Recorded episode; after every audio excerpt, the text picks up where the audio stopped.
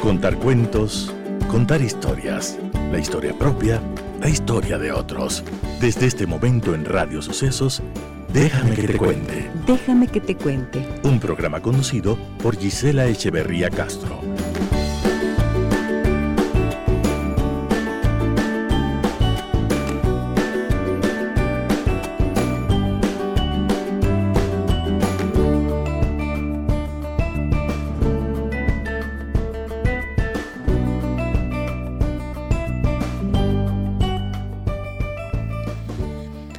Amigas y amigos, muy buenos días, bienvenidas y bienvenidos a un programa más. Déjame que te cuente que hoy es el Día Mundial de la Poesía y tendremos un programa especial dedicado a recordar y analizar poesía, pero también sobre todo a escuchar y disfrutar de ella. Y nos acompañará un entrevistado muy especial que es eh, Freddy Peñafiel, escritor, profesor, de literatura, periodista, educomunicador. Ha publicado más de ocho libros de poesía, antologando, antologado en varios países. Eh, profesor de lengua y literatura y mantiene un programa de radio en Radio La Calle online dedicado a la poesía, exclusivamente a la poesía. Ya les contaré algunas eh, algunas experiencias compartidas con Freddy Peñafiel, este gran escritor, este gran periodista que nos acompañará en esta mañana en el programa a propósito del Día Mundial de la Poesía. Empecemos con música, que precisamente ha sido el producto de una poesía muy especial de Federico García Lorca. Déjame que te cuente. Déjame que te cuente.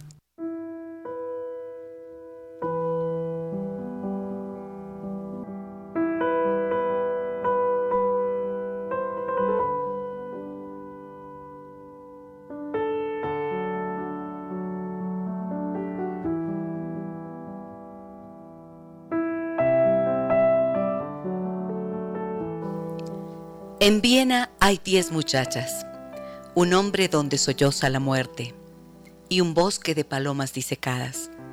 Hay un fragmento de la mañana. En el Museo de la Escarcha hay un salón con mil ventanas. Ay, ay, ay. Toma este vals, este vals, este vals, con la boca cerrada. En Viena hay cuatro espejos donde juegan tu boca y los ecos. Hay una muerte para piano que pinta de azul a los muchachos. Hay mendigos por los tejados, hay frescas guirnaldas de llanto. Ay, ay, ay, ay. Toma este vals, este vals, este vals, este vals que se muere en mis brazos. Este vals, este vals, este vals de sí, de muerte y de coñac, que moja su cola en el mar. Porque te quiero, te quiero, amor mío, en el desván donde juegan los niños, soñando viejas luces de Hungría, por los rumores de la tarde tibia, viendo ovejas y lirios de nieve, por el silencio oscuro de tu frente. Ay, ay, ay, ay. Toma este vals, este vals, este vals de cintura quebrada.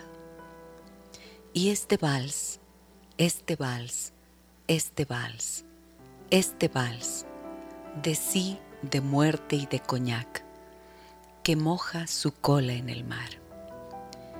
Y este vals de sí, de muerte y de coñac, en Viena bailaré contigo con un disfraz que tenga cabeza de río. Mira qué orilla tengo de jacintos, mi alma en fotografías y azucenas, y en las ondas oscuras de tu andar. Quiero, amor mío, amor mío, amor mío, dejar violín y sepulcro, las cintas del vals.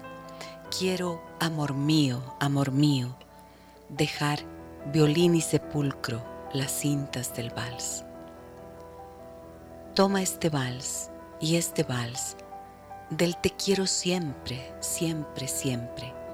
Este vals de sí, de muerte y de coñac. Porque te quiero, te quiero, te quiero, Te quiero amor, amor, amor. Te quiero amor mío, mi amor, amor, amor. Te quiero amor mío, amor, amor.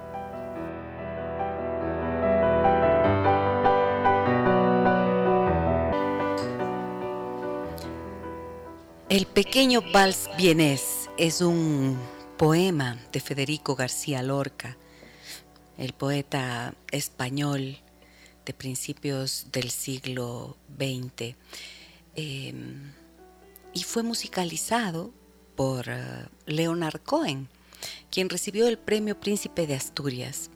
Y mm, en el discurso de agradecimiento, cuando reconocen su trabajo y su tarea, en realidad lo único que hace es contar una anécdota de cómo la guitarra española le hablaba de la necesidad que él tenía de ir a ese país y agradecer por todo lo que había recibido de España.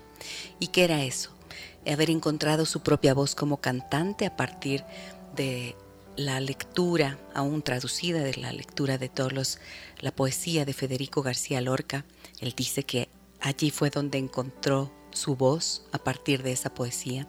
Y también em, a partir de un joven un joven español quien en Montreal le, enseñó a tocar la guitarra. Seis compases, seis acordes que habían sido la base de toda su música. Este pequeño vals vienés es como la esencia de lo que siempre intenta la música, la buena música, juntarse con la poesía, sumarse con la poesía. La poesía por sí misma tiene su grandeza, pero en la sumatoria de la música y de la poesía ya tenemos temas sublimes. Y para hablar de esto está conmigo en esta mañana mi querido amigo Freddy Peñafiel. Querido Freddy, buenos días, ¿cómo estás? Buenos días, querida Gisela, no sé si está funcionando bien el audio. Estamos, bien, estamos muy bien, sí. Perfecto. Ahí está. Ahí tengo problema con los, micrófonos y la barba que hace una interferencia ahí. ya, veo que la barba, es, realmente, del estilo, leñador. es, estilo pandemia. Estilo pandemia. Qué bien. Bueno, me da tanto gusto volver a verte. Hacía tanto tiempo que no te veía y tenerte en el programa es muy grato para mí.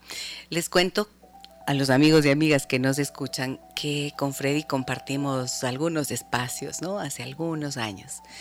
Y mm, primero en las en aulas estudiando esa maestría de educomunicación, luego em, en la radio de la Universidad de San Francisco donde tuve el gusto de, invitarte a participar con tu maravilloso programa Rompecabezas. Después en otra emisora con el mismo programa. Y ahora, eh, después te visité cuando eras ministro de Educación. Y luego, mm, ahora te vuelvo a ver eh, para compartir este espacio de poesía. Porque, no sé, creo que pocas personas o muy pocas personas he conocido que vinculen la poesía y la música como tú lo has hecho. Entonces, bienvenido al programa, Freddy. Muchas gracias, Gise. Sí, el día, el día Mundial de la Poesía es un día muy importante. Hoy entré a clase llevando una bolsa con 40, 50 libros y les dije a mis alumnos que hoy es el Día Mundial de la Poesía. Y el Día de la Poesía es tan importante porque la poesía es, tiene que ser perfecta, porque la poesía al final dura un segundo y vive en el alma de la gente. Entonces leímos poesía y ellos decían, oh, esa cosa, oh, no entendí, oh, eso me gustó, eso me, conmovió. Entonces la idea era reflexionar un poquito sobre cómo la poesía tiene que tener esa perfección de lo efímero, esa perfección de que dura el segundo en que lo lees. Y de la emoción que te produce ese segundo en el que estás leyéndolo entonces. Y la emoción, la conmoción o la confusión, porque a veces no te entiendes del todo, pero algo se queda dentro. ¿no? Hablas de perfección. Cuando dices la poesía es la perfección, quiere decir la perfección del uso de la palabra, la belleza de la palabra. ¿A qué te refieres con perfección? A que tiene que ser perfecta porque no existe. Es decir, si tú te dedicas a ser eh, arquitecto, construyes casas, la gente vive en las casas, se refugia de la lluvia, del sol, es perfecto, funciona. Si eres dentista, curas muelas, curas dientes. Si eres poeta, hace silencios. Porque pones una palabra tras de otra que se lee en un minuto y desaparece. Entonces tiene que ser perfecta porque ese silencio vive en el alma de quien lo lee, de quien lo escucha. Entonces no puedes, un poeta no tiene el permiso de hacer algo que no sea lo suficientemente perfecto como para vivir en el alma de la gente. No tiene suficiente permiso, ok. Ahora, ¿tú a qué edad empezaste a escribir poesía, Freddy? En quinto grado me enamoré de una chica como yo. Bueno, pero los primeros fueron en tercero o cuarto grado, una cosa espantosa. En quinto grado me enamoré de la, de la chica nueva del curso, entonces escribí una novela. Y el problema es que eh, le escribí en tres ejemplares a mano. En el ejemplar de ella le declaraba mi amor al final, en el mío y en el de mi mejor amigo, que fue el novio de ella, eh, me suicidaba.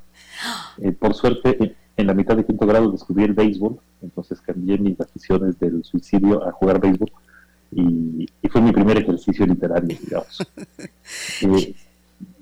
Eh, corazón apasionado, corazón romántico el tuyo, entonces. Así es el corazón del poeta. Y, suicida, claramente. ¿Y mm, qué leíste hoy con tus alumnos, Freddy? ¿Qué fue lo que compartiste? ¿Puedes compartirlo con nosotros?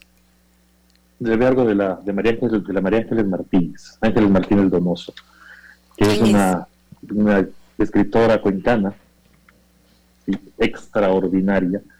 Ella nació en el 80, licenciada en Geografía, en Historia, pero tiene una, una voz, una, una, fuerza, una palabra que es absolutamente conmovedora y absolutamente distinta. Entonces le leí este poema, que lo, voy a compartir ahora, que se llama Lamentable X. Adelante. No, dice así, no sabes irte de una vez dejas la puerta abierta, asomas tus narices y husmeas. Un hogar que ya no es tu hogar, en las ruinas que dejaste todo, con frases moralizantes, tú el más inmoral de todos, quisiste domesticarla tan tonto. Ella te quedó grande, ni parado sobre la cama vociferando tu hombría, mucho ángel para vos, mala imitación de camionero borracho, de mendigo con incontinencia y sarna, estúpido, reencarnado en estúpido. La careta ya no te calza más, la piel de tu alma, si podemos llamar alma, a ese trapeador de camal, muestra su descomposición. No aguanta más la farsa. Por Dios, una neurona pide, solo una.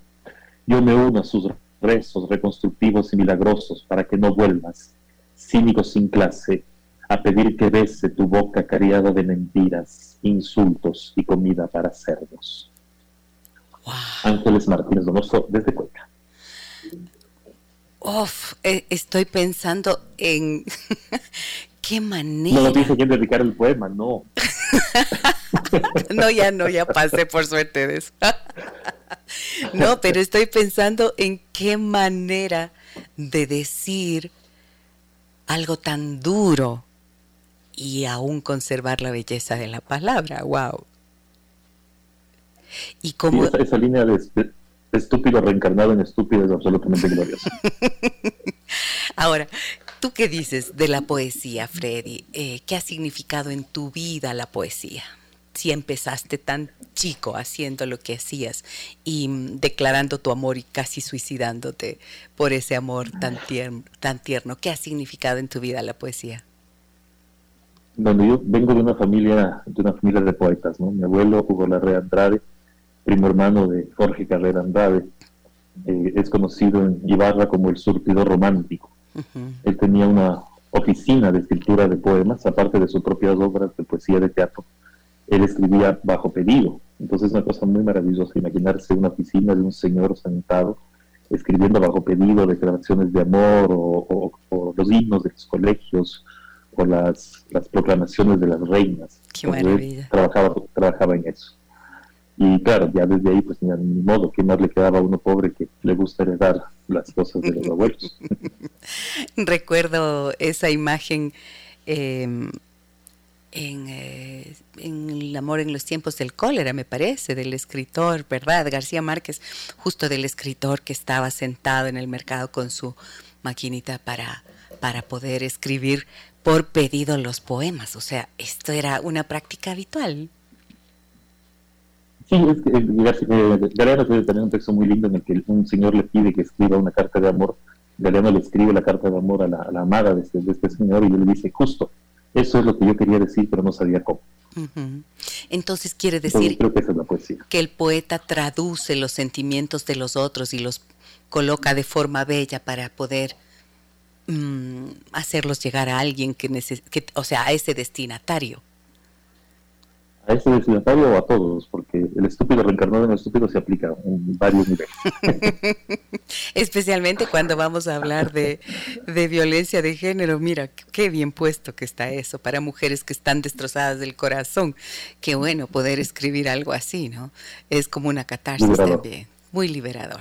Ok, ¿qué más quieres compartir con nosotros hoy?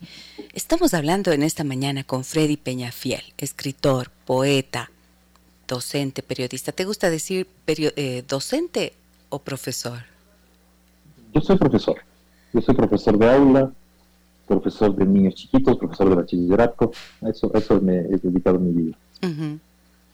y todos los otros trabajos han sido, han sido accidentes. y cuando compartes poesía con los niños, ¿qué ves en sus ojos? Es, muy gracioso. Hoy día, hoy día fue muy interesante. Trabajé con décimo de base. Son mis chiquitos, son mis alumnos regulares. Y el tema de hoy día era otro. El tema de hoy día era, Momo. Estamos leyendo Momo de Michael Ende. Pero entré con una bolsa de libros enorme. Entonces me dijeron, ¿y esos trajo de la biblioteca? Les dije, no, traje de mi casa. Esos son los libros de poesía que traje para, para compartir. Entonces, algunos me dijeron, pero es que no entendí. Digo, no importa. Leámoslo de nuevo este, fíjate bien lo que dice y por último, si no lo entendiste, no importa, no se trata siempre de entenderlo todo, se trata de que, de que entre en ti un poquito, de que sepas un poquito qué pasó y de que sepas que algo, algo, algo sucedió. Y a veces pasa y a veces, y a veces no, pero esa es la magia de la poesía también. Entonces, lo que llegamos a un acuerdo es que después de Momo, lo que voy a hacer es llevar los mismos libros y los voy a repartir. Y cada uno va a buscar un poema que le guste, que le llame o que le diga algo, en dos libros que les vamos a repartir de muchos poetas. A ver qué pasa. Uno nunca sabe qué pasa. Uno nunca sabe. Y mm, estoy pensando que qué bueno sería que además de los cuentos se incorpore poesía, ¿no? A las lecturas que los niños puedan compartir con sus padres. En casa sería maravilloso que los padres elijan libros y compartan poesía porque es una forma de nutrir el pensamiento y el corazón también de nuestros hijos desde allí.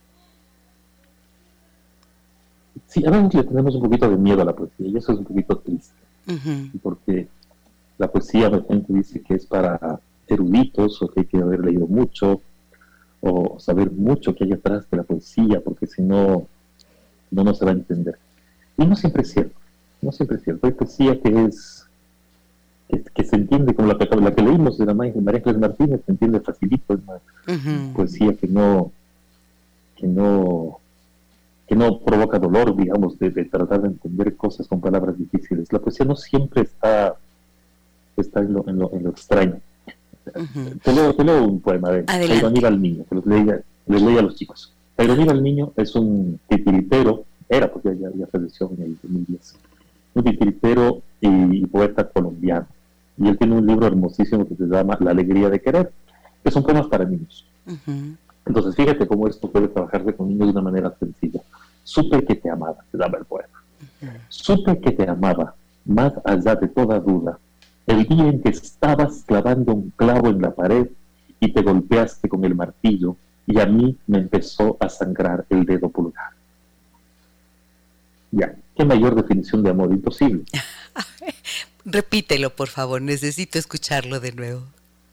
Supe que te amaba, más allá de toda duda, el día en que estabas colocando un clavo en la pared y te golpeaste con el martillo, y a mí me empezó a sangrar el dedo pulgar. Claro. O sea, cuando logro sentir tu dolor y yo voy a sangrar por él, ah, es cuando sé que cuando logro sentir tu dolor, cuando, cuando tu cuerpo y mi cuerpo es uno solo, cuando somos una sola alma, cuando a ti te pasa algo como golpearte y el que siente soy yo. Es decir, hay una el cuerpo se deja de dividir. Entonces, claro, son cosas cosas que convocan a los, a los, a los jóvenes y a los niños también. La poesía no necesariamente es para eruditos, la poesía es para todos.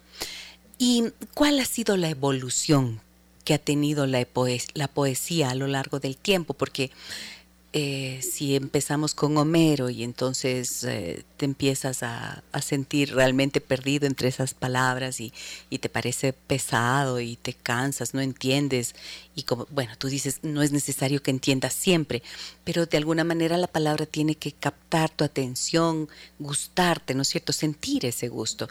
Y a lo largo del tiempo las palabras han ido también evolucionando. Entonces, explica un poco esa evolución de la poesía, Freddy. Bueno, cuando hablamos, hablamos de Homero estamos hablando de la poesía épica, ¿no es cierto? La poesía que nos cuenta las grandes batallas gloriosas de los héroes. Pero al mismo tiempo también existía, existían otros poemas.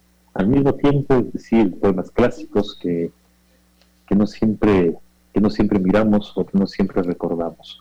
Eh, creo que la escuela sí tuvo, tuvo un problema enorme, los profesores tuvimos un problema enorme que fue eh, obligar a los chicos a leer poemas aburridos y textos aburridos que no que no permitía que los guaguas entiendan que hay cosas distintas y que hay cosas que nos pueden conmover y que son casi casi casi casi cotidianas. Por ejemplo, te leo uno de Cayo Valerio Cátulo.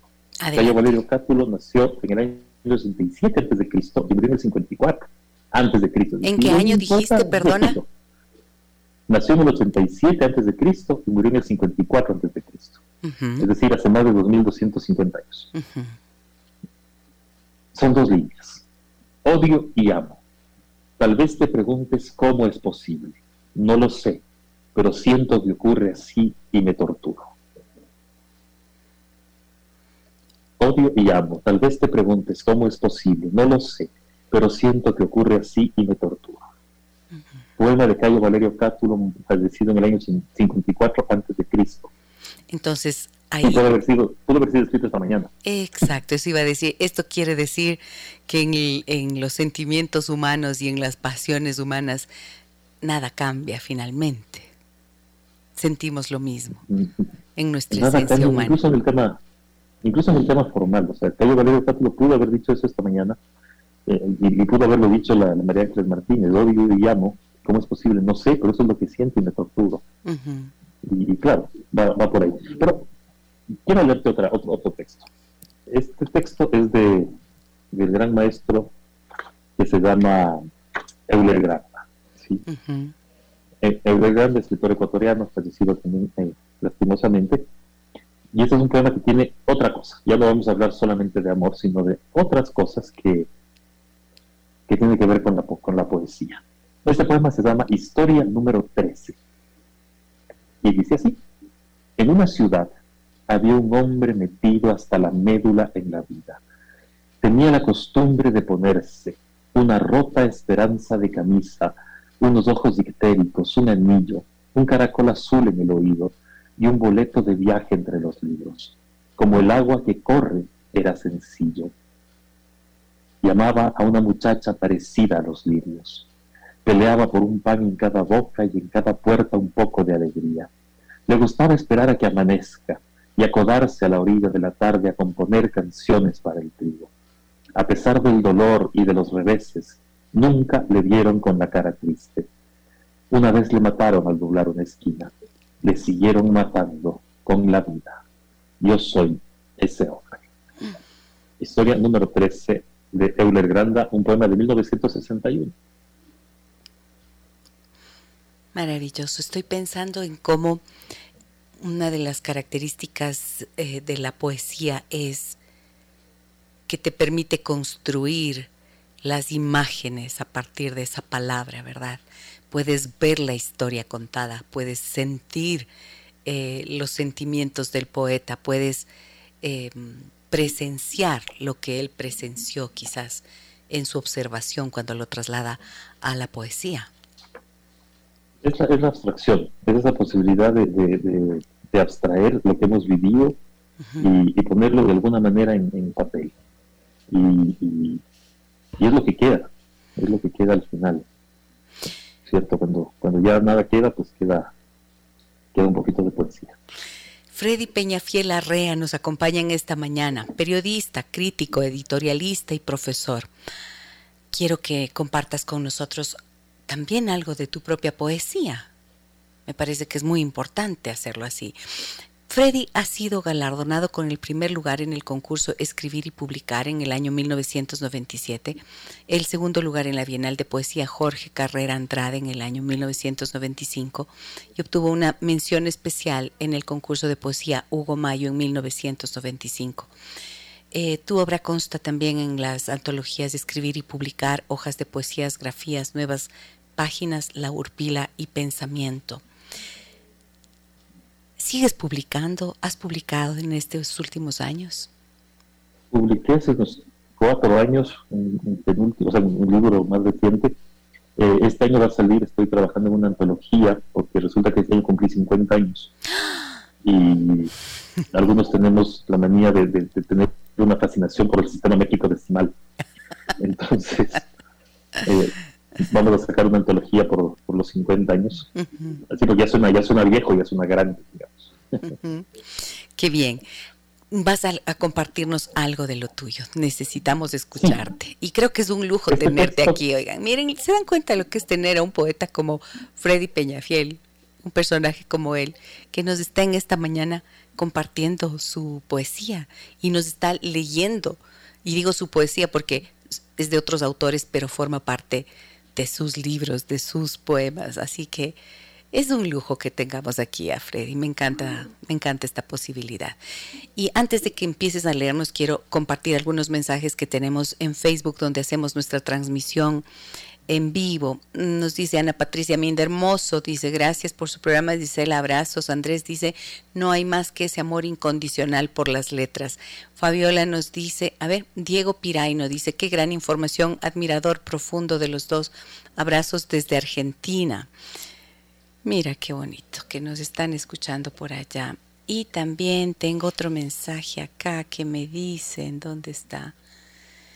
Fabiola dice, soy de Ecuador, estamos unos días en Valdivia, al sur de Chile, y aún acá escucho su programa del viaje. Me he hecho fan. Gracias por los temas tan variados que topan cada día, muy interesantes, desafiantes, a veces tristes, otros alegres y muy desafiantes. Lindo, gracias, qué hermosa es la poesía y en su timbre de voz muy lindo, nos dice. Mira tú, querido Freddy, comparto estos mensajes y ahora sí te escucho, te escuchamos. Bueno, este es un texto, un texto no publicado todavía, ¿sí? se llama Ventana Cerrada.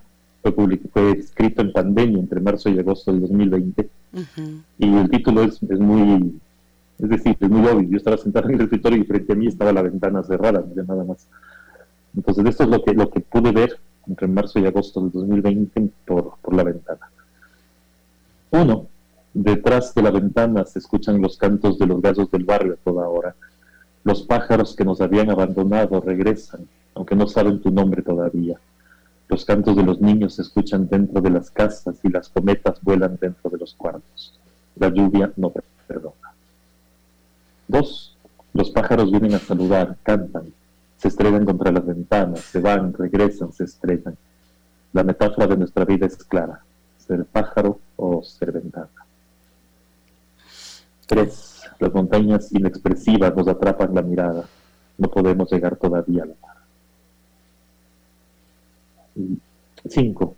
Se abren las puertas en una hora precisa, se cierran las esperanzas, las alfombras que te dicen bienvenido cuando llegan están tan silenciosas. Esta vez las alfombras no dicen nada. Y siete.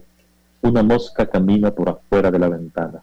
Me mira con sus cientos de ojos, sonríe y sigue dando vueltas ese lado de la ventana no se abre y me mira, sabiendo que somos los dos los dueños de este instante. Se frota sus patas, sonríe maliciosa y esta vez no se va. Y como el tiempo de la pandemia también fue un tiempo de muerte y de, dolor, pues hay este texto que se llama Ocho. Multitud de muertos se, se lloran en el secreto de las casas las lágrimas no pueden salir del todo, atravesar umbrales, correr por las calles desoladas, hacerse río, mar, dolor. Multitud de muertos se lloran en el silencio de las casas. Las procesiones se postergan. El dolor se guarda en cajitas de palo santo y el humo que todo lo cubre llora también. Estos son los textos más, más. Eh, estaba pensando mientras escucho, mientras escucho tu poesía, Freddy. Eh, ¿Cómo es el cerebro de un poeta como tú? Muy concentrado, muy mm, con una capacidad de observación muy desarrollada. El poeta, el escritor, tiene estas, estas características. ¿Cómo te ves tú en ese sentido? No lo sé. No sé cómo funciona el cerebro. Creo que a veces funciona mal. Pero eh, la, idea es, que, los poetas tenemos una ventaja que no tienen los narradores. Los narradores, los novelistas necesitan una disciplina para que las cosas funcionen. Necesitan escribir todos los días, aunque sea un poquito. Necesitan un orden, necesitan un lugar para escribir fijos y firmes los poetas muchas veces no, muchas veces pasamos seis, siete meses sin que salga un verso y de pronto aparecen cuatro poemas en una sentada. Y la sentada puede ser en la servilleta de un café, en el celular, que es donde ahora vamos escribiendo mientras nos movilizamos, o, en la solapa del libro. Entonces, tenemos esa ventaja de que de alguna manera en algún lado misterioso del cerebro se van acumulando las intenciones, las ideas, las ganas, las palabras, y el rato menos pensado solitas salen y, se hacen libros y se hacen poemas y están ahí y, ruedan y la gente las ve, las conoce y, y funcionan. Y funciona. En el entretiempo uno hace otras cosas como ser profesor. en el entretiempo y lograr que se enamoren, que, que los estudiantes, que tus alumnos se enamoren de las palabras también. Eso es lo que más quisiera en el mundo, pero no se puede es decir, me encantaría obligarles a que les gusten las cosas, pero no se puede obligar a que te guste algo. Entonces, mi política no es obligar a que les guste, porque como digo, no se puede. Mi política es enseñarles muchas cosas. Leerles poesía de, de, Ángeles Martínez, de Caimán Niño, de, poetas clásicos, de Cayo Valerio Cátulo, darles muchos poemas, Víctor Rodríguez, qué sé yo, y de muchos, muchos poemas. Alguno, quizá alguno, les conmueva o quizás alguno diga, ¿qué, hijo de madre? Eso es lo que yo le quería decir a mi ex, estúpido reencarnado en estúpido, pero no sabía cómo. y, resulta que esa es la poesía que está ahí. ¿Puedes compartir algo más de esta autora cuencana que me ha parecido fascinante? este libro se llama Entrecortada, es una antología que lo acaba de publicar en el 2000, bueno, en el 2021 lo publicó. 2021. En el, en el 2021 acaba de salir acaba de salir en, cuenta, es, es una cosa increíble. A ver, déjame buscarlo. Tercer grado se llama esto. Porque inexplicablemente fuimos belleza. Nos vimos, pensamos. Miradas se transformaron en caricias, en besos, se materializaron en hogar e hijos. Nos lanzamos al fuego, ciegos, confiados y bellos por fin era nuestro turno, pero que fénix ni nada. Salimos, con las justas salimos, horribles para siempre, con el amor deshecho, pegado a la carne chamuscada. O sea, eso es, un corazón desgarrado, ¿no? Ella es Ángeles Martínez desgarrado, quemado, fundido. y, qué capacidad para expresarlo, sí, para transmitir esa emoción.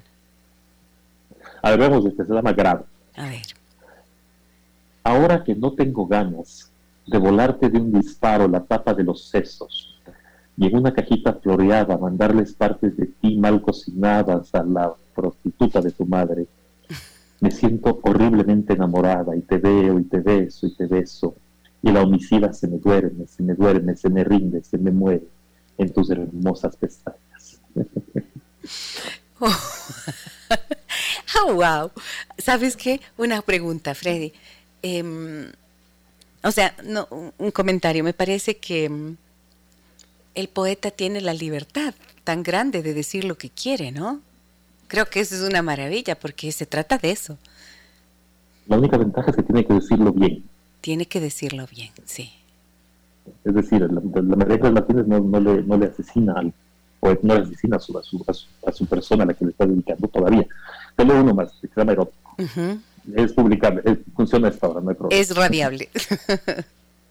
Otra vez el deseo. Qué difícil pelear contra su fuerza, contra su ímpetu, sobre mi debilidad. El deseo que empuja, que envuelve, que nubla, que se clava en mitad de todo, en mitad de nada, que quema, que contagia y se expande. Y tú tan cerca y tan dentro, ese latir de las venas, esa adrenalina que exige un cuerpo, esa necesidad agobiante, esas desesperantes ganas de querer hacerlo de una vez. Qué difícil es pelear contra el deseo de matarte.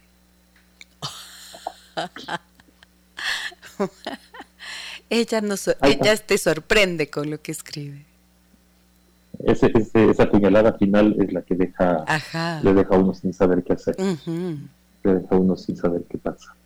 Quiero, quiero leer un poema de, un poeta ecuatoriano. Adelante. Eh, se, llama, Pedro Gil. Sí, murió hace, hace muy poquito.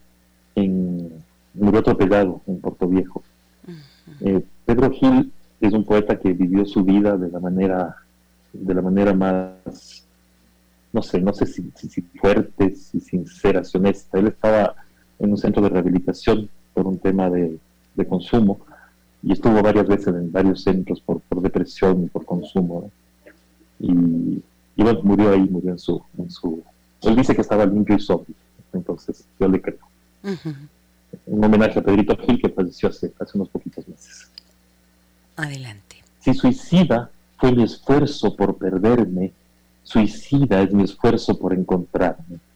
Estoy confinado en el patio interior de la locura, una locura sana. ¿Ella dirá mi, no, mi hombre a sus amigas? Tiembla mi cráneo, mi cuerpo, el piso, pero no me voy de aquí. Yo me muero como viví, lo canta Silvia Rodríguez.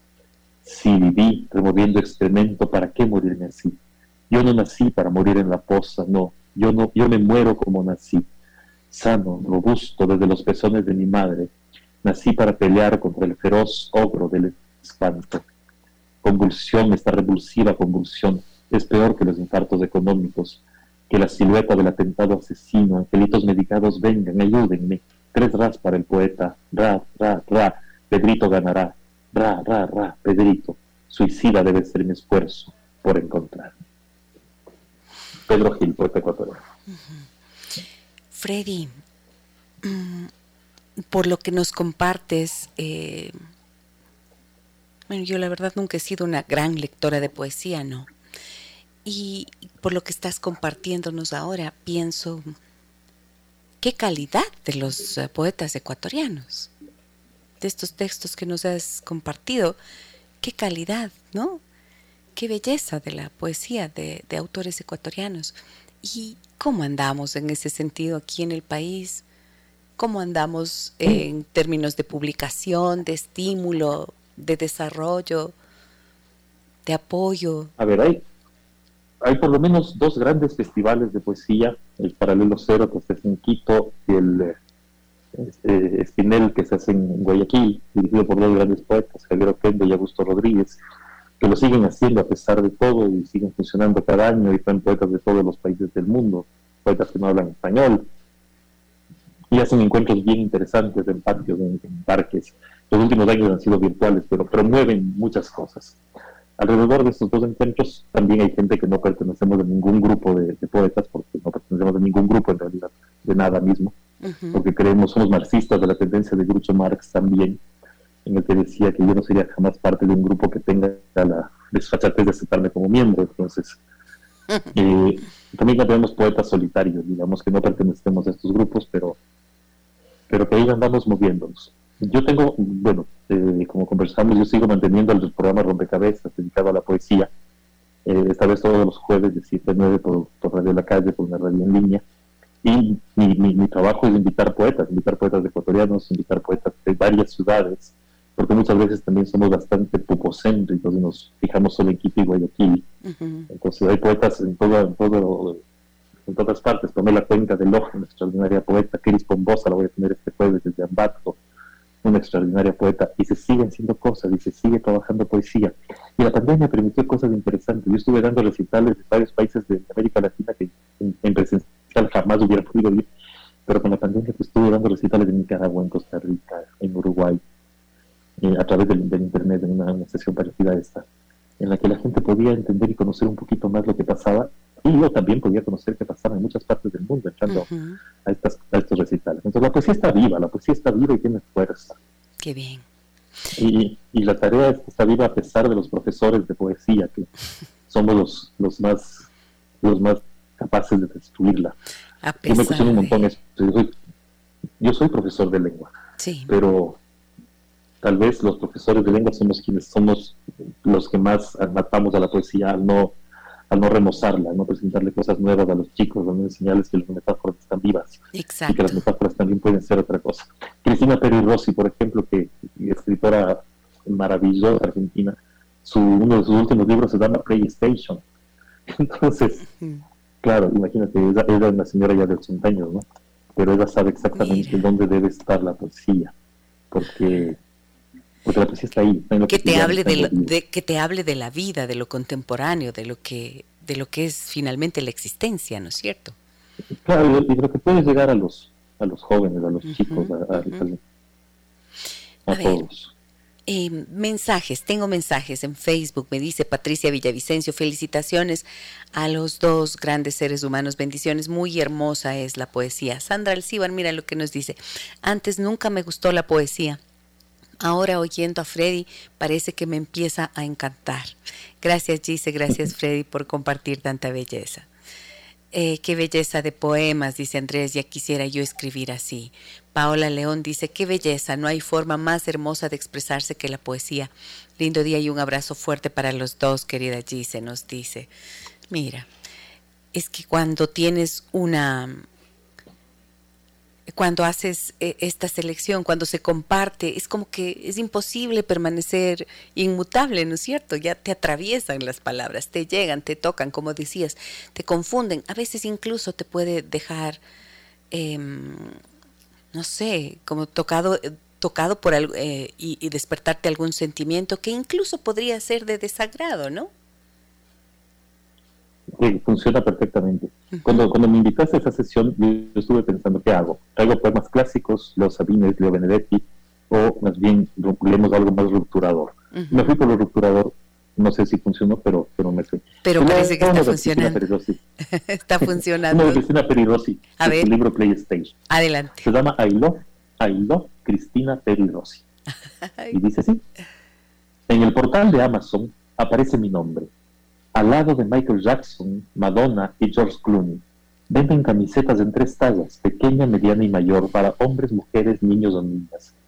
Las camisetas blancas tienen una inscripción en letras rojas. I love Michael Jackson, I love Madonna, I love George Clooney, I love Cristina Peri Rossi. Mi nombre es más largo, ocupa más espacio. Me pregunto quién habrá tenido la locada idea de quererme en camisetas de Amazon. Solo me gusta el No llores por mi Argentina de Madonna y detesto George Clooney. Michael Jackson me da un poco de lástima, tuvo una infancia difícil como yo. Al otro día las camisetas siguen allí en el portal. ¿A quién se le habrá ocurrido que me ama tanta gente? Como no me lo termino de creer, compro un par de camisetas. I love Cristina Peri Rossi. A ver si haces un poco de dinero, dice mi amiga, que la literatura no da para comer. Parece que puede dar para vestirse un poco, pienso. A los 15 días llegan por correo las camisetas I love Cristina Peri Rossi. Dos por 50 dólares más 10 del envío. Pienso que amarme no es tan caro, podría ser mucho peor. Mi abogado dice que es inútil poner una demanda. Amazon no contesta, tienen una respuesta robot para todo. No sé a quién regalarle las camisetas. A mí, mi propio amor me queda grande. Ahora, dime esto. Em, cuando, cuando yo te escucho esto, me suena más a un relato que a poesía. Puede ser por mi ignorancia, mi desconocimiento en este sentido, pero me conduce a pensar qué no es poesía. A ver, bueno, antes, solamente una cosa que me olvidé. Cristina Pérez Rossi es del Premio Cervantes del año 2021, el premio más importante de literatura en español, y escribe así. Entonces, la poesía tiene varias cosas. Tiene el ritmo, la sonoridad, eh, que te conmueva con las palabras y que está escrita para ser cantada, si se quiere, dentro de, dentro de la cabeza o del corazón. Puede ser poesía mucho más narrativa, puede ser poesía que te vaya contando historias, o puede ser que solo se encierre, se encierren los sentimientos, pero es poesía y funciona. Es poesía y funciona. Es la cadencia, entonces, tú dices, es... La cadencia, la música, las figuras literarias, cómo se va se va uno, uno, lo que pasa dentro de la cabeza de uno más que lo que está, que lo que está escrito afuera.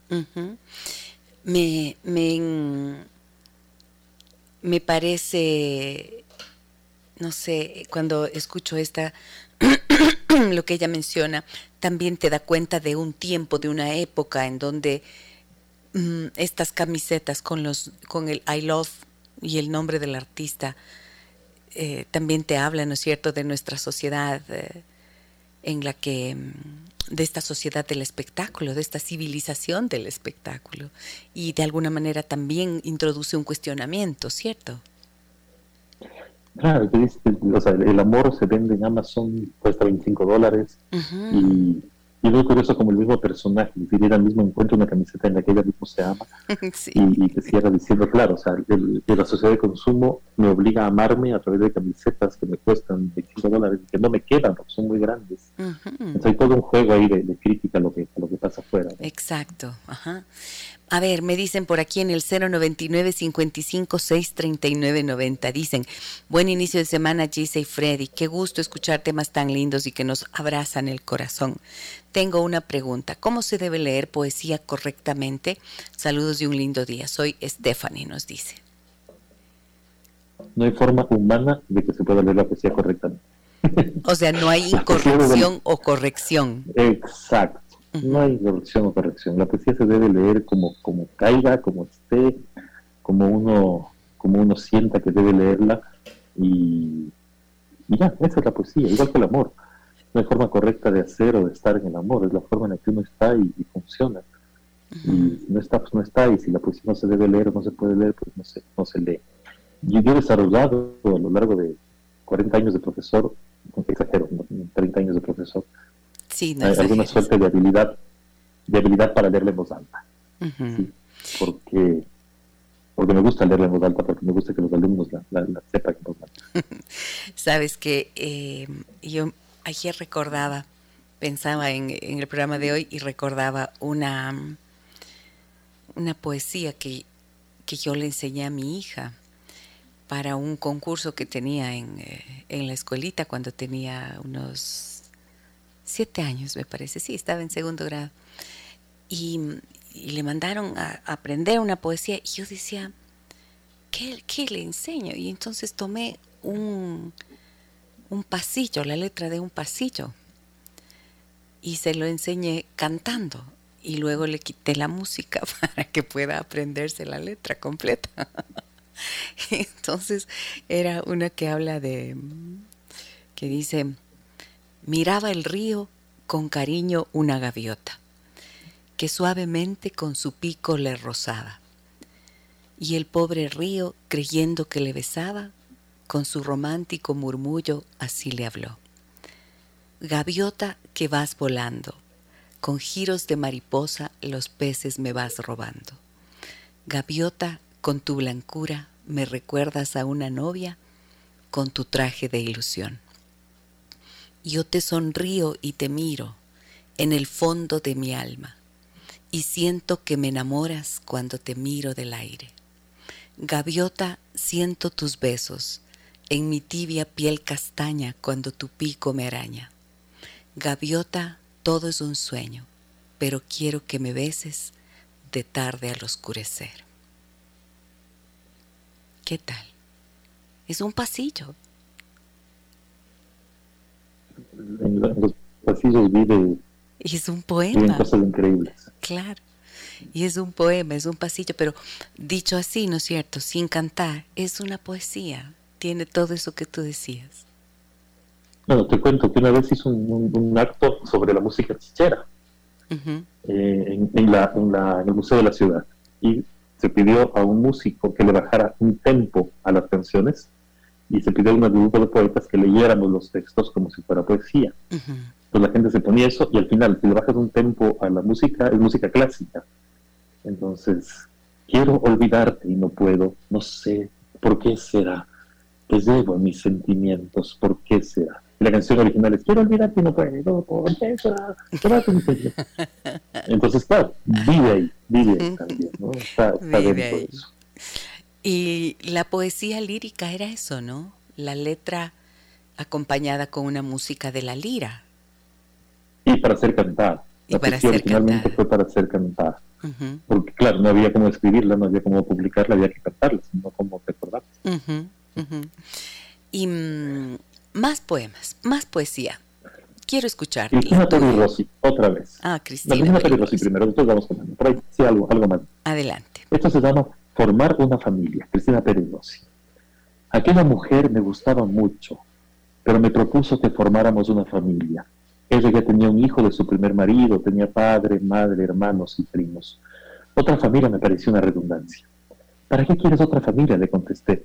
Para que vea cómo tu hijo no baja la tapa del retrete por miedo oculto a la castración cómo tu hermana no cierra las puertas del baño para no perderse nada de lo que ocurre en el salón. ¿Esa es tu idea de una familia? me preguntó. No, además tenía otras ideas. Gente con la cual yo no me tomaría un café jamás, si no me diera un parentesco. Gente que discute por dinero, propiedades, cuentas bancarias. Gente que no se habla por un asunto de reparto de sillas o de sofás. Y que se reúnen una vez al año por Navidad sin tener ganas. Y se pasan la noche anterior al 25 de diciembre comiendo y bebiendo y haciendo mucho ruido. ¿Tú qué haces por Navidad? me preguntó entonces. Busco una emisora de música clásica, le dije, y juego a la PlayStation. y juego a la PlayStation. Cristina Pérez Rossi, Premio Cervantes de Literatura. El Premio Cervantes es el premio más importante que existe en, la lengua castellana. Entonces, es muy importante, es muy, muy importante ese, ese detalle de que ella, que en 25 de diciembre se encierra a, jugar PlayStation.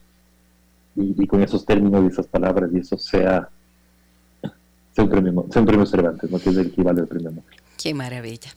Judith Andrade nos dice, bendecido día, comenzar escuchando poesías que llevan a soñar. Luis Robalino dice, gracias por este lindo programa. Un lindo día. Hola, buenos días. Tal vez algún poema de Ida Vitales de Uruguay nos dice, buen día. Blanca nos escribe esto.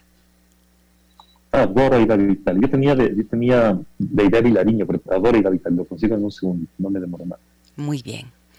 Acá tengo, eh, a ver, tengo más mensajes. Estaba pensando en esto que nos, nos preguntaba Estefanía cuando ella dice cómo se debe leer poesía correctamente y quizás pensaba que quizás la pregunta fuera em, cómo, qué autores, por dónde empezar, cómo elegir autores y, libros que te puedan enganchar, ¿no es cierto? Que te puedan gustar como ahora estamos haciéndolo y lo que escuchamos nos da esta sensación cálida de la belleza de estas palabras.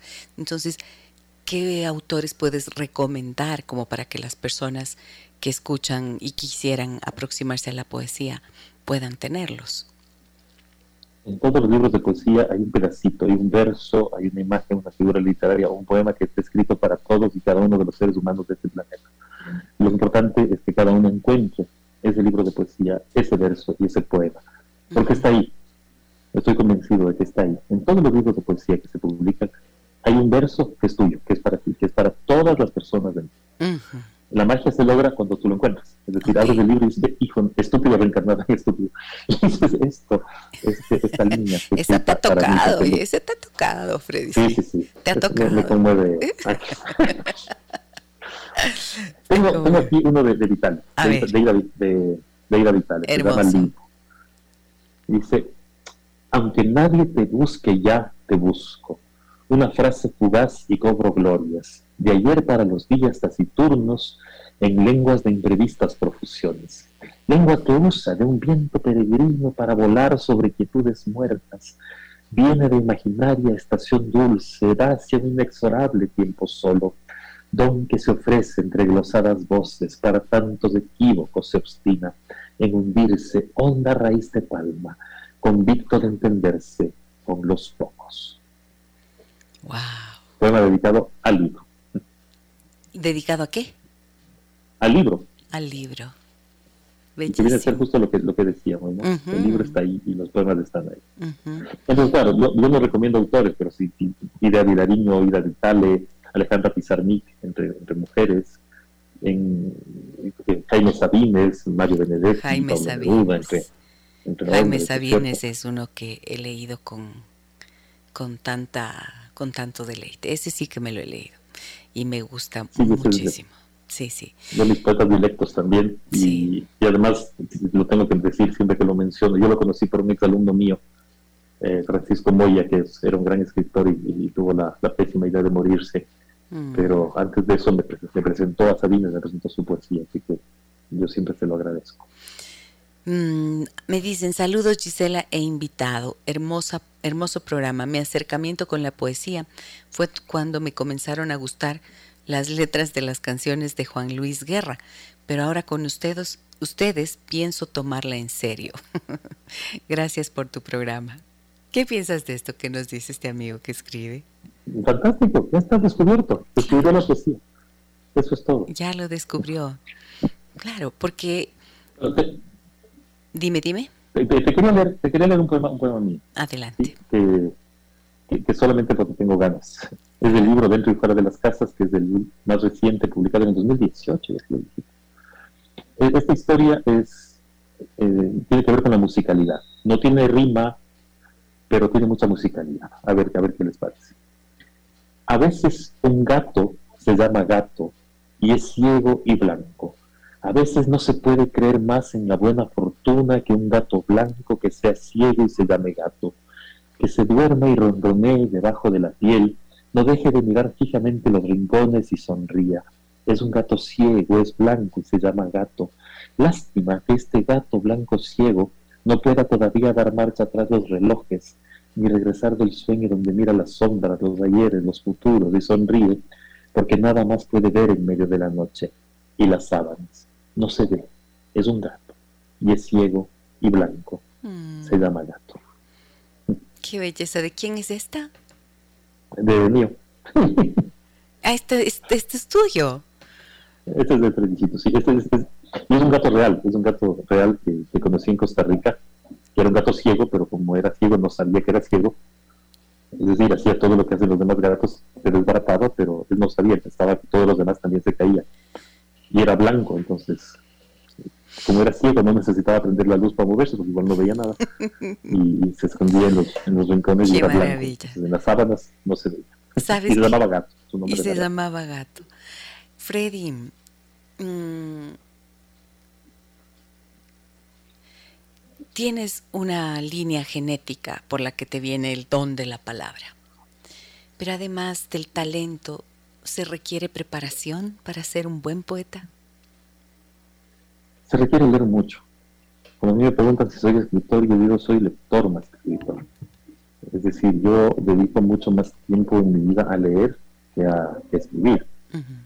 Porque, claro, la escritura sale y fluye, pero la, la lectura hay que ser, hay que ser constante entonces yo leo mucho, yo leo mucho y, el a veces escribo un poquito. El escritor se hace de las palabras que, de las que se nutre, ¿no es cierto?, a través de los libros y de la lectura. Soy un escritor que lee más de lo que escribe. Me dice, hola Gisela y Freddy, soy María Luisa. Hasta el sol salió por tan lindo programa, dice. Te envío unas palabras de lo que es la poesía para mí. Dice, por un desamor te conocí, y mi dolor de ese entonces lo transcribí. Mientras mi alma se pudría por la humedad que emanaba mi corazón, yo me perdí en ti. No lo niego. Mi terapia fuiste tú. Cada vez que te invocaba a través de cada recuerdo, de cada palabra, mi sentir se volvía afección. Tú tan solo, tú entendiste mis emociones. Gracias poesía y nos pone un corazoncito. Saludos. Ahí está. Ahí está. Anímense a compartirnos sus poesías. Por aquí vi algo que también había escrito, pero lo perdí. No sé si me ayudan, por favor, a, encontrar unos versos que alguien compartió. Si ustedes han escrito algo y lo quieren compartir hoy sería hermoso. Hoy es el Día Mundial de la Poesía. Nuestro invitado es Freddy Peñafiel Larrea, escritor, profesor, periodista. Ha publicado más de ocho libros de poesía. Profesor de lengua y literatura, mantiene un programa de radio en Radio La Calle dedicado a la poesía. ¿Qué días estás? Ya lo mencionaste, pero quisiera que lo repitas para las personas que mm, están interesadas en conectarse contigo en estas jornadas tan bellas que tú sueles hacer de poesía y de música también. ¿Sigues compartiendo música? La mejor música de nuestro planeta natal. Esa era una, siempre fue tu frase. sí, el, único problema ¿Sigue llamándose rompecabezas tu programa? Por supuesto, sigue llamándose rompecabezas. Tengo un blog que es rompecabezas.es, en Twitter soy rompecabezas24. Uno es fiel a sus causas. Bien, muy bien. muy bien. el problema que tengo ahora es que como transmitimos mucho por, por redes sociales, eh, no puedo poner música que tenga derechos de autor, entonces Ajá, claro, claro. se me complica, me toca poner música con izquierdos de autor. Que es bueno, porque conocemos un montón de cantautores súper nuevos y, que se pueden publicar, digamos. Muy bien. ¿Algo más que quieras compartirnos, Freddy? Sí, quiero ver un camita, creo que ya para ir cerrando también, porque tengo clases. Ya tienes clases, me habías dicho. Esto fue publicado en el año 2013, se llama, el libro se llamaba Transitares. Yo me, sometí a una operación, un tema, un tema de salud, y este poema se llama Quirófano. Y dice, brazos abiertos, crucificado, una luz que enseguece, gente corriendo por todas partes, organizando vendas, algodones, gasas. Un anestesista sonriente te pregunta qué te dedicas. Burócrata piensas responder, pero le dices poeta. Él se sonríe, mira la aguja y mejor te duele. Eso. Dime algo. ¿Has ido alguna vez a terapia, a psicoterapia? ¿Has tomado algún proceso de psicoterapia? Una vez a terapia familiar sistémica con, con el Diego Tapia, pero la contraparte no fue. Ah. La terapia duró más o menos un 10 minutos en el que me dijo, a ver, ¿qué haces aquí? Sí, verdad. Amigo, date cuenta, pues.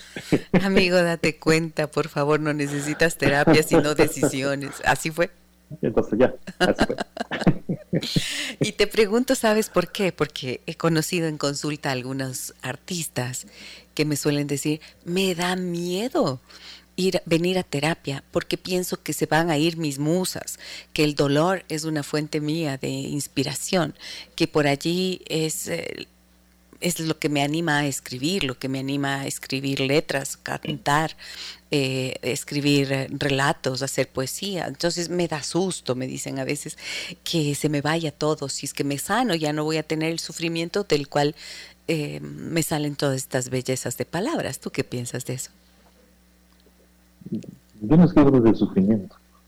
Yo cuando sufro no puedo escribir porque estoy sufriendo. No se pueden hacer dos cosas. Si uno sufre, sufre. Si no, puedo hacer dos cosas a la vez. Claro, los hombres no hacemos eso. si me toca sufrir, sufro, lloro, salen mocos y todo. Y, después cuando ya proceso el sufrimiento o, o, me olvido porque tengo memoria de corto plazo, eh, escribo sobre el sufrimiento, pero, pero no, no se puede sufrir y escribir al mismo tiempo. Eso es, o sea, no se puede, no, yo no puedo. No puedes. Hay gente que lo hace, le admiro muchísimo, pero yo sufro y después... O sea que no es un, no, no, la poesía no es como para exorcizar los demonios de tu alma. Eh, no, no, Para, exorcizar los demonios de clases, de gramática. de gramática. Alguno de los... Ah, ¿Podrá haber algún motivo mayor de sufrimiento que la gramática, Diosito? Oraciones compuestas. Adverbios. El uso de la M. ¿El uso de qué? No, eso sí, los adverbios de la, de la letra M en ortografía. No, los adverbios no los voy, sí, no los... Ya, en la vida los niños se enfrentarán a sus propios adverbios. Y ya no, no, les das eso, por favor, no les martirices. No, no, no nadie entiende los adverbios. Quiero una última, por favor, Freddy. Con esto ya te despido, ya te dejo ir a dar clases. Una tuya. Claro, eso es. Ya, espérate un ratito porque justo... Vamos a ver una viejita. Esta es más viejita. A ver. Porque lo tengo acá. Eh... Esto se llama Declaración de Amor con Pata de Palo. Fue publicado en este librito que se llama De la Sombra de las Sombras, que justo lo tengo, lo tengo acá, es del 95. Y dice así. Yo, pirata solitario, con pocos pelos en la lengua y luenga barba, con cabellos enredados, una pata de palo, lentes para ver un mundo que no me gusta. Esta mañana, bajo un eclipse de luna, declaro que a la bodega de vinos de mi barco mayor de pirata le faltan botellas que guarden tus besos durante la noche. que a la bodega donde están los tesoros robados, a otros piratas más despistados le faltan tus abrazos, una mirada atrevida, tu sonrisa, que a la bodega donde guardo mi corazón le falta el pedazo que te llevaste jugando a las escondidas dentro de tu oreja, que a la bodega de la música le falta la que bailé contigo, que en la bodega donde tengo junto a la proa el mapa del futuro estás impresa como puerto de llegada. Con mis miedos por testigo pongo en esta hoguera de silencios mi pata de palo, el último ojo de vidrio que me queda, mi luenga barba, cabellos enredados, para hacerte señales de humo enamorado, y que vengas a dormir en mi camarote de sirenas atrapadas, donde siempre el mejor lugar es para ti. me enamoré con eso, oye. Y yo también, me, también me debes enamorar, pero fue en el 95, ya, ya me he olvidado. Maravillosa, gracias, gracias, gracias querido Freddy por compartir con nosotros esta mañana tu poesía, tus libros, tu pensamiento y tu calidez, que es, eh, que es lo que da las ganas de volver a verte y de escucharte. Muchísimas gracias. Muchas gracias, Gise. Muchas gracias por la invitación, muchas gracias a los amigos de Radio Sucesos. Estamos por aquí, bueno, yo estoy ahorita en el Colegio Seneca, estoy trabajando acá de, profesor y de, rector. Eres el rector del Colegio Seneca, sí. A mí me encantaría, me habría encantado que mi hija y ahora me encantaría que mi nieta pasaran por las aulas de un maestro como tú, ¿no? Qué, me, qué maravilla. Estamos con inscripciones abiertas, cualquier cosita. por si acaso. ¿Te imaginan tener un profe, que nuestros hijos tengan un profe así, que les enamore con la palabra y con la poesía? Gracias mil, un abrazo inmenso para ti. Muchas gracias, Gisa, hasta luego. Espero tenerte algún rato por acá nuevamente. Ah, las órdenes. Para la, para la banda sonora te tengo puesto el ojo, querido Freddy, para que nos traigas la banda sonora de tu vida. ¿Qué te parece? Oh. Usted ordena y le hacemos. Muy bien, un abrazo muy grande. Me despido de Freddy Peñafiel en esta mañana. Este poeta maravilloso, escritor, una persona que con esa generosidad nos ha podido compartir hoy. Eh, no creo que podríamos haber tenido un mejor invitado para esta mañana en la que hablamos y celebramos el Día Mundial de la Poesía. Voy con música, miren, música, poesía con música. Escuchemos. Déjame que te cuente. Déjame que te cuente. Feliz estoy aquí compartiendo con ustedes este Día Mundial de la Poesía en el que hacemos un homenaje a la poesía, a los poetas, a la belleza de la palabra, a la maravilla, ¿no? Que finalmente significa esa capacidad creativa, creadora de los seres humanos. Hay tantas cosas que pasan en la vida, hay tantas situaciones, dilemas, mm, violencias múltiples en medio de las que vivimos y dentro de toda esa vorágine, el arte siempre está para salvarnos. Pasa lo mismo con la música, pasa lo mismo con la poesía, pasa lo mismo con eh, la posibilidad de enfrentarte a una obra de arte gráfico, pictórico, la capacidad de ver la belleza, ¿no es cierto? Y la belleza está allí, en el arte. María Gracia dice por aquí en Facebook, qué agradable persona, Freddy Peñafiel, pleno sentido del humor, muy chévere entrevista, Gisela. Un abrazo y una buena semana. Un abrazo también. Grace Echeverría dice, lindo su poema, Freddy. María de Lourdes Fierro nos dice, un buen día, Gisela. Un buen día, Freddy, celebrando el Pauca Raimi. Déjame que te cuente, miles de poesías son cantadas por cantautores o simplemente por cantantes. Así es. Por ejemplo, menciona a Joan Manuel Serrat, María Elena Walsh, Violeta Parra, que compuso y cantó Gracias a, la vida y su antípoda poco conocida, Maldigo del alto cielo. La poesía es la palabra de la vida. Gracias por el regalo diario que recibimos día a día. Muchas gracias. Gracias a usted, María Lourdes también. Sandra Alcibar dice, me encanta tu barba, Freddy, tus poemas un poquito más. ya le voy a mandar ese mensaje a Freddy. Tenía que volver a sus clases y por eso ya no está aquí. Tengo acá un mensaje. A ver, tengo más mensajes en... Eh, más mensajes en el 099 55 6 39 90. Miren este, escuchen este. Dice, mujer de esta vida, te veo, te escucho, cambias vidas, las calmas, ni qué decir de la mía. Mujer de esta vida, hago de todo para escucharte. Mi alma necesita tu voz para calmarse. Te ruego no dejes de hablar en nuestros días. Qué bello. Estos dos párrafos son parte de un poema maltrecho, pero con todo cariño y respeto, me dice Andrés, lindo día. Gracias, Andrés. Qué cosa tan bella. mil gracias, mil gracias por estos, que no creo que estén para nada maltrechos. Eh, son dos párrafos muy bellos, te agradezco de corazón. Más mensajes tengo aquí, a ver. Buenos días, es poema expresar tu madre es una prostituta. y lo enaltecen diciendo que ojalá haya más poetas ecuatorianos. Estimada Gisela, parece que estuviera escuchando otro programa en donde anteriormente resalta el respeto y la cordura humana. Tal vez es mi interpretación. Muy bien. Em, pues yo no lo digo, ¿no es cierto? Lo dice la poeta. Y si la poetisa, poeta o poetisa, eh, lo escribe, mm, está expresando un sentimiento suyo. Y a mí me parece que dentro de la libertad que tiene el artista, mm, lo resalto y lo destaco porque, porque no hay una falta de respeto en la lectura de las palabras que alguien escribe. Mm, si ella escribió eso, tiene sus motivos y como un como un producto cultural que al fin y al cabo es una poesía, pues es la libertad del poeta.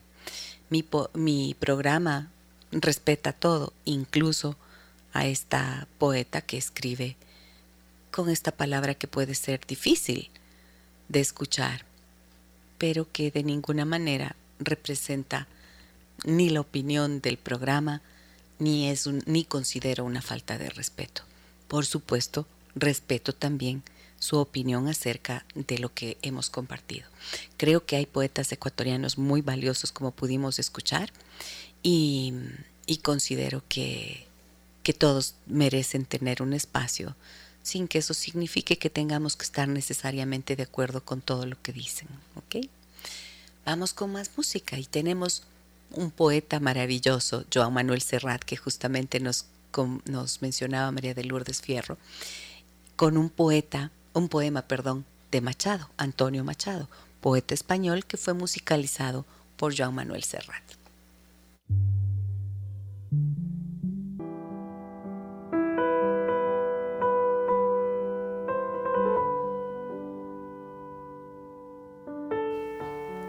Amor mío, mi amor, amor hallado, amor hallado de pronto en la ostra de la muerte Quiero comer contigo, estar, amar contigo. Quiero tocarte, verte. Me lo digo, lo dicen en mi cuerpo los hilos de mi sangre acostumbrada. Lo dice este dolor y mis zapatos y mi boca y mi almohada. Te quiero, amor, amor absurdamente, tontamente, perdido, iluminado, soñando rosas e inventando estrellas y diciéndote adiós, yendo a tu lado. Te quiero desde el poste de la esquina, desde la alfombra de ese cuarto a solas, en las sábanas tibias de tu cuerpo, donde se duerme un agua de amapolas. Cabellera del aire desvelado, río de noche, platanar oscuro, colmena ciega, amor desenterrado. Voy a seguir tus pasos hacia arriba, de tus pies a tu muslo y tu costado. Jaime Sabines, poeta mexicano. Con ese poema de, de Jaime Sabines cerramos este programa, amigas y amigos, en donde hemos rendido un homenaje al Día Mundial de la Poesía. Mañana, a partir de las 9 horas 30, estaré junto a ustedes nuevamente y hablaremos de un tema Mm, menos poético, la verdad. No lo voy a anunciar. para no dañar el curso de las palabras que hemos venido compartiendo, de la belleza de las palabras que hemos compartido en esta mañana. Les dejo un abrazo muy grande a todos ustedes. Gracias por acompañarnos a través de la transmisión de Facebook. Síganme allí, por favor, síganme y ayúdenme a que esta comunidad que está interesada en el mejoramiento humano em, crezca, crezca cada vez. Nos faltan muy poquitos para ser 12 mil en esa comunidad. Así que ingresen, revisen si tienen de repente una invitación nuestra, una invitación mía que dice que una invitación a, decir, a ser seguidores. Entonces, si ustedes le ponen seguir, allí vamos creciendo y compartan por favor los contenidos que a ustedes les parezca de interés y que puede llegar a ser útil para más personas. Muchísimas gracias, un abrazo grande a todas y todos. Gracias también a quienes permanecen en el silencio y están haciendo parte de este trabajo que me inspira y me convoca. Nos vemos mañana 9 horas 30. Soy Gisela Echeverría. Hasta mañana. Las historias que merecen ser contadas y escuchadas. Historias que conmueven, historias que inspiran. Mañana, desde las 9 y 30, déjame que te cuente. Déjame que te cuente. Con Gisela Echeverría Castro.